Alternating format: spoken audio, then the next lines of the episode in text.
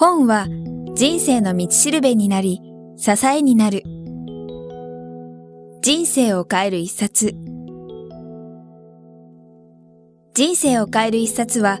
あなたの人生を変えるような一冊を書いた著者へのインタビュー音声をお届けする番組です。闇雲に新刊やベストセラーを追うのではなく、元新聞記者の聞き手、早川洋平が著書への思い、人生を変えた一冊、人生のターニングポイントなどを著者から直接伺います。それでは、本日のインタビューをお聞きください。皆さんこんにちは。番組ナビゲーターの早川洋平です。人生を変える一冊、ゲストを迎えしております。理白者から発売中の父から子に語る日本人の成功法則、著者の神田正則さんのオフィスにお伺いしてお話を伺います。神田さんよろしくお願いします。よろしくお願いします。ということで、今日112人目ゲスト神田さんなんですけども、まず知らない方いらっしゃらないかと思うんですけども、念のため神田さんのプロフィールを簡単にご紹介させていただきます。神田正則さん、上智大学外国語学部卒、大学3年時に外交官試験合格、大学4年時より外務省経済局に勤務、ニューヨーク大学経済学修士 MA、ペンシルバニア大学ウォートンスクール経営学修士 MBA 取得、その後、米国家電メーカー日本代表で経営コンサルタントになっていらっしゃいます。総合誌では日本一のマーケッターとして紹介されたこともいらっしゃいます。2010年、公益社団法人学び力育成協会の創設者となっていらっしゃいます。現在、株式会社アルマクリエーションズ代表取締役を務めていらっしゃいます。ということですね、神田さん、今回この父から子に語る日本人の成功法則、渡辺翔一さんとの協調という形でよろしいんですかね？はい。ただ、渡辺翔一さんというのは失礼だと失礼いたしました。渡辺翔一先生。そうですね。はい、いや、冗談なんですけども、それだけやはり日本に大きな影響を与えた方でいらっしゃるのと、はい私にとってみると、もう本当にお父さんの年齢でいらっしゃって、はい、なおかつ母校の名誉教授でいらっしゃいますので、本当に強著というのはおこがましいっていうぐらいです。本当に名前を添えさせていただいたぐらいが精一杯かなというふうに思っております。はい。ありがとうございます。今回、今まさに渡辺翔一先生との一緒にこのお話しされた内容、この日本人の成功則なんですけども、まずなぜこのタイミングで本になったのかっていうことから伺っていきたいんですけども、そもそもこの父から子っていうところも少し引っかかったんですけども、そうですね。あの、例えば明確な目的があってこの本を書きましたっていうと非常に聞こえはいいんですけども、実はそうではなくて、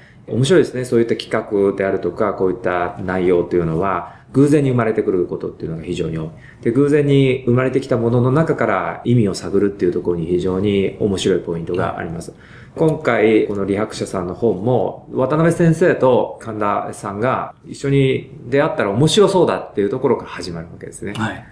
で、これは本というメディアのとても、ある意味では可能性を秘めているところではないかなというふうに思うんですけど、実はわからないんです。何が出てくるか。でこのインタビューと同じなんです。何が出てくるかわかんないんです。はい。わかんないけれども、じゃあそれは目的がないと、これを収録すること自体が意味がないかというとそうではなく、ここでもうすでに様々な出会いが起こってるわけです。で、それはリスナーの方と僕との出会いであり、インタビュアーの方の出会いと僕の方の出会いであり、はい、ここで新しいものが生まれてるんですよ。で、新しいものが生まれる前というのは、一体それが何になるかってわかんないんですね。ワクワクドキドキです。そう。早川さんも多分わからないんですよ。はい、でも、そのわからないことがすごく意味を持ってきた時代なのかなというふうに思います。で、この本に関しても、渡辺先生と僕が出会うことが大事だという判断された方がいらっしゃるんですね。はい、で、それは、ここを聞いてらっしゃる方もすごく意味があると思うんですけども、じゃあ、理由がわからなくても、出会うことが大事だ。理由がわからなくても何々をするのは大事だ。目的がなくても何々をするのが何か衝動として感じる。大切なことであると感じる。そこから実を言うと生まれるんですよ、目的が。なるほど。実際問題ね。はい、で、じゃあ分からなかった僕らも。なぜ出会ったのかって分からなかったけども、そして正直言って話は合わないんですよ。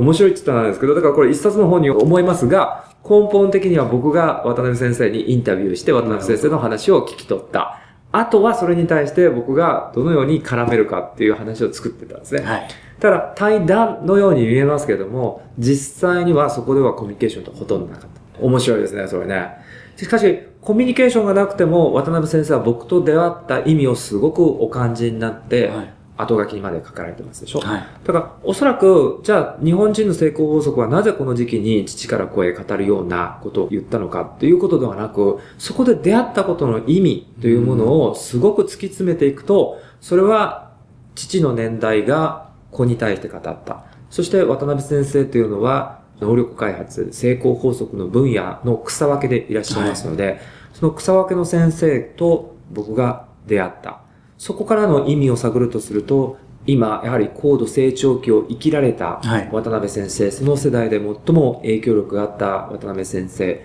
と、今の時代、40代の私、そしてリスナーの方は20代の方もいらっしゃると思うんですけど、それが父から子に語り、その子というものは高度成長期に育った父のことを学び、そして僕は今度はこれからの時代を築く人たちに橋渡しとして語っていくと。で、そこのところの視点というのは僕はすごく大きいと思うんですけど、はいそれは単純にアメリカから輸入された、ヨーロッパから輸入された、そうした、あるいは、えーアングルサクソンのための成功法則ではなく、ユダヤ人のための成功法則ではなく、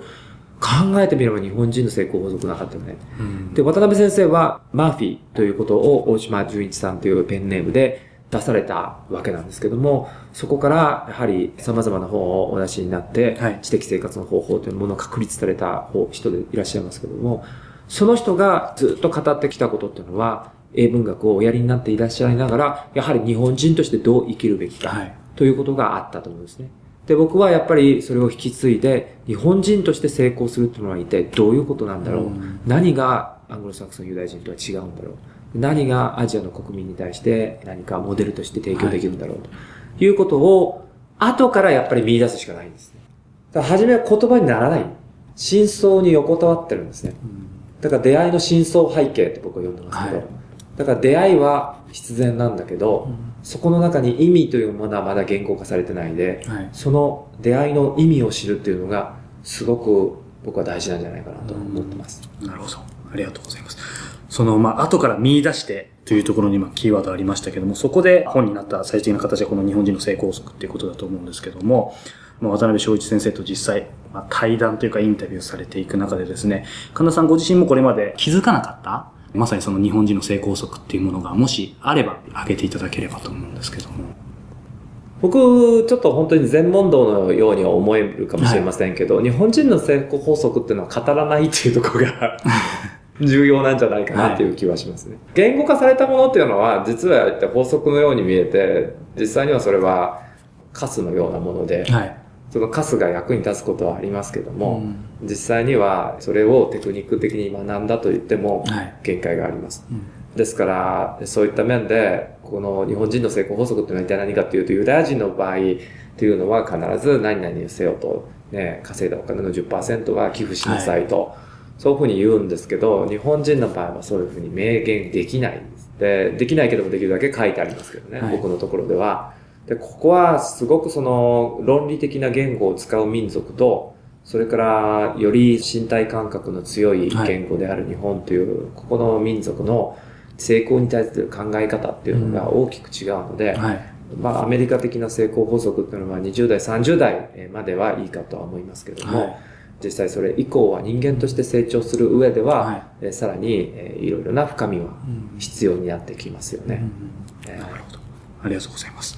この本の中にですね、やはり日本人のお金感っていうところでですね、まあ私も含めて多くの人がまだまだお金は汚いとか、癒しいものだっていうところは、どうしても拭いされないところがあると思うんですけども、ヒントいただけないかなと。そうですね。まあ、わかりやすく言えば、僕が昔本に書いてたことっていうのは、はいい、ろんな法則があるんですよって、お金自体が好きになるっていうのはとても大事で、まあ、一つにはお金稼ぎたいのであれば、まず自分が今年稼ぐ年収っていうものをちゃんと明言しましょうと。はい。大抵はそれを自分で宣言していません。ですよね。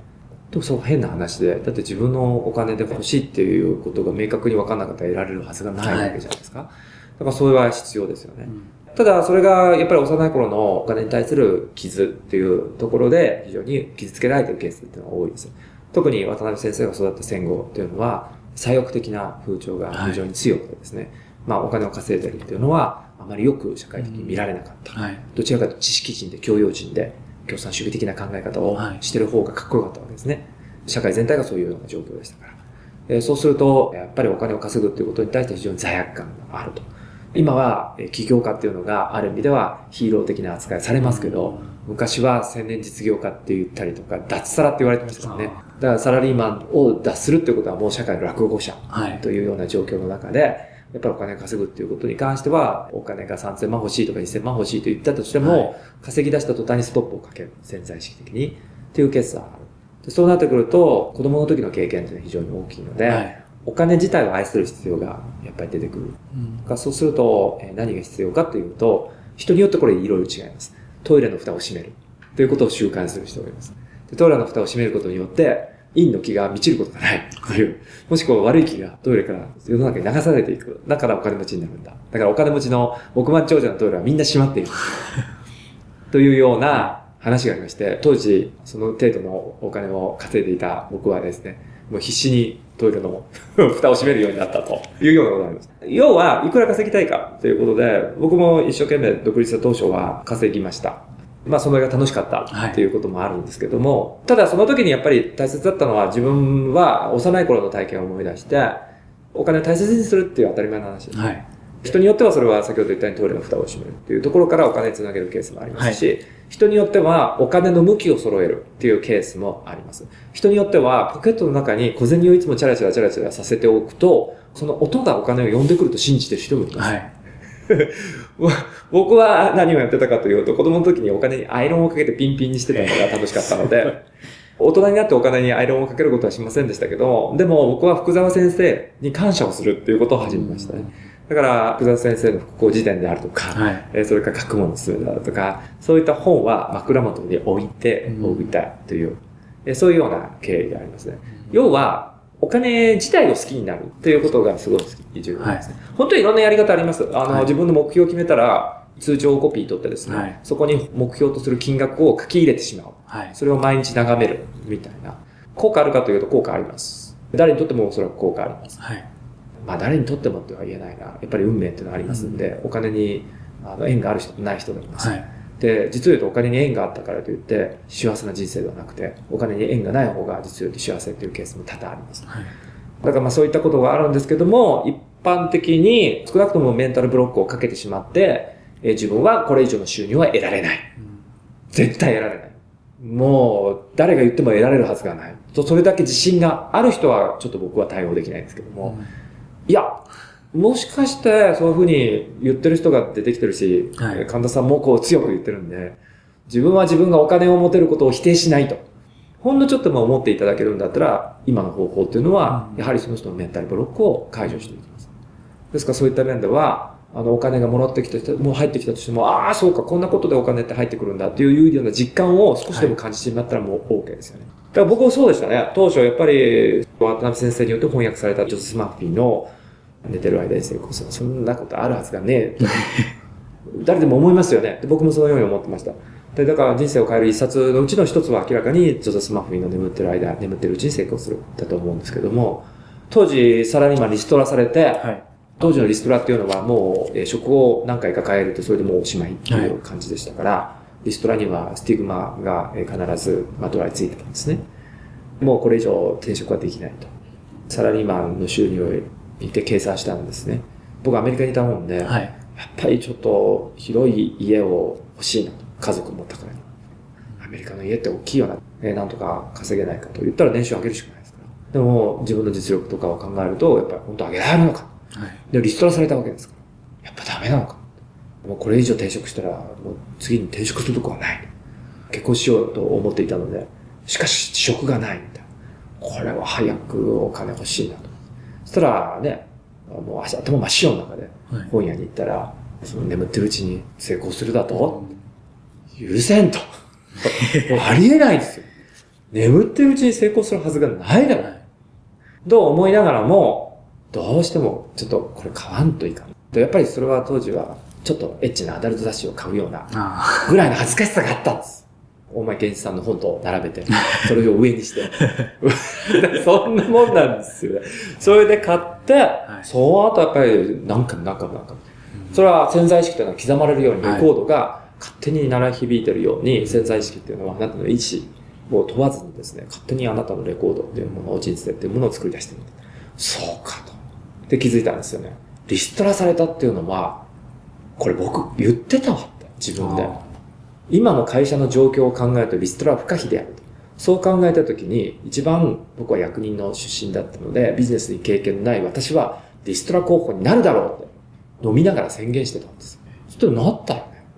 うわ、自分のせいじゃん。自分が望んでたんじゃん。で、これって自分の潜在意識が強いってこと。っていうふうに思って。はい。自分の潜在意識ってそんなすげえんだと。リストラされちゃうくらいすげえんだと。はい。だったら、もしこれから職を探すときに、年収も自分で決めた方がいいのかな？と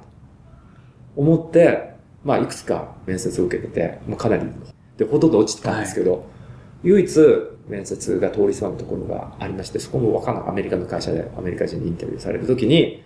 ちっちゃな紙にはい。年収1000万って書いてあるんです。僕は大学院出てたので、そこそこ当時は MBA 出てればいけたんで、前の収入が700万くらいだったんですよ。通常だったらば履歴書を見てその年収アップ決めますんで、そうすると、まあ言ったとしても750万とか、700万とか。1000万って書いといたんですよ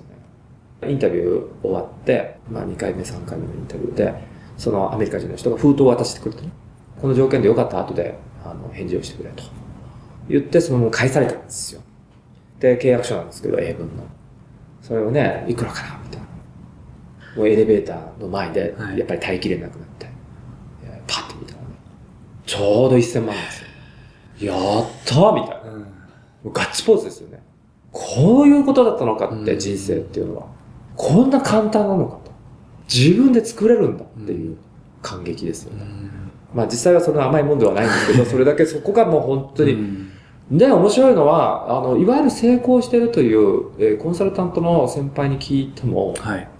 ジョセス・マーフィーのこの本を読んで、僕恐る恐る言うわけですよ。その怖いじゃないですか。その読んでるコンサルタントいないですから、当時。ビジネスマンってあんまりいないですから。はいあ恐る恐る言ったら、突然目が真剣になって、神田君、それはね、本当なんだよ。ああ、そうかと。いわゆる成功してる人っていうのはみんな口では出しては言わないけど、みんなやってんだ。うん。そういうのはあった。でもまあ、ユダヤ人っていうかね、やっぱりどっちかってアングロサクソン系の成功をするわけですけど。うんいやーでもまさにこの番組聞いてらっしゃる方も神田さんの著書を皆さんかなり読まれてると思うんですけど、私もまあ一番最初あの非常識な成功法則読ませていただいて、まさにあのクリアファイルで A4 の紙にまあ願い事とかお金を書くっていうことを書いて、やっぱり私も去年ぐらいから特にもう一回きちんとやり始めたんですけど、金額はあえて言いませんが、やはり去年このくらいの年収になりたいって言ったのが、まあ、ぴったりになったので、まあ自分で起業してるんでコントロールはもちろんできるんですけど、いや、改めて本当やっぱすごいなと思って。あれね、不思議なもんなんですよ。実現するんですよ。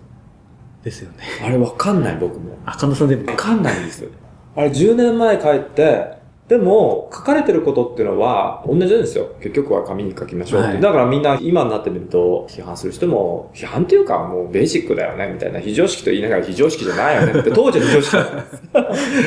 だけど、やっぱりすごく面白いのは、まあ言ってしまうとこれって、もしかして密教的な影響なのかなっていう感覚はしますけども、本当に実現する人が多くって、元 K1 ファイターの彼とか、これから俳優の彼とか、それからね、本当にあの起業家であるとか、はい。ね、あの人であるとか、はい。あの人の著者のベストセラー作家であるとか、今世界で活躍してるファッションデザイナーも、結構非常識をこっそり出すんですよ。言ってくれる人もいるんですよ。だから、元 K1 ファイターの彼とかはもうね、ボーンって言ってくれるとか、結構あるんですけど、いや、実は、うん。書いたんです、僕も、みたいな。本当ピタリとだったんで、ちょっと私も欲が出て、だったらもう少し多くすればよかったってちょっと思っちゃうぐらい、ピタリときますね、本当に。来るんですね。いやー、ありがとうございます。